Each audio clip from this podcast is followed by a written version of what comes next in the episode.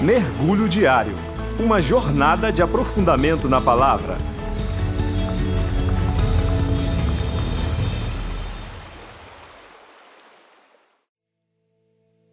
Olá, meu nome é Rubens e hoje vamos mergulhar no texto que está em Hebreus, capítulo 7, dos versos 1 ao 3.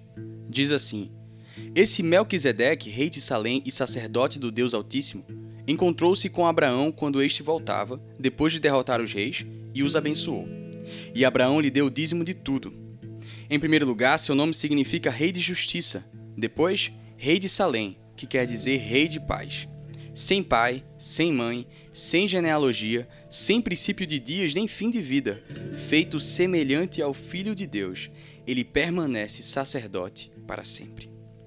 Meus irmãos, sabemos que a carta aos Hebreus constantemente chama os seus leitores para fixar os olhos em Jesus pois, claro, ele é a suprema revelação de Deus para o seu povo. Esse também é o tema desse texto que nós lemos. Observe bem que o escritor traz à memória um personagem lá do Antigo Testamento, o sacerdote Melquisedeque. Em Gênesis 14, há um relato em que esse homem aparece a Abraão quando ele voltava de uma batalha.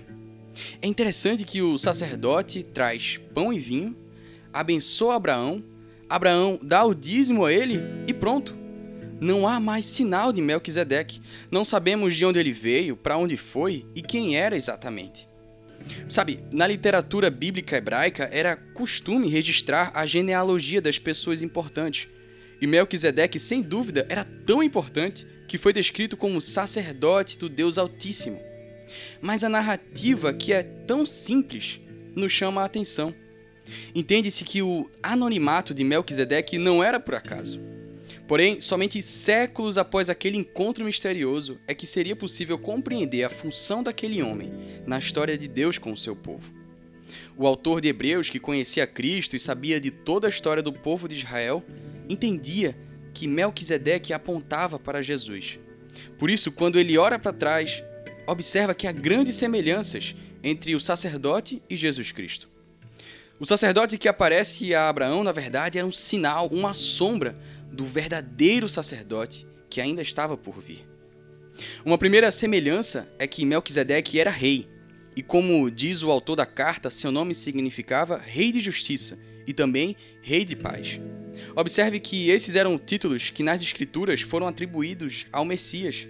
Ora, quem é o nosso Rei de Justiça e de Paz, senão Jesus Cristo?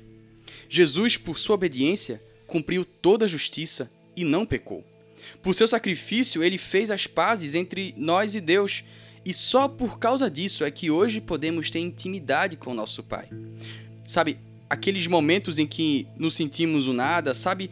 Aqueles momentos em que fizemos algo tão errado que achamos que nem Deus nos perdoaria.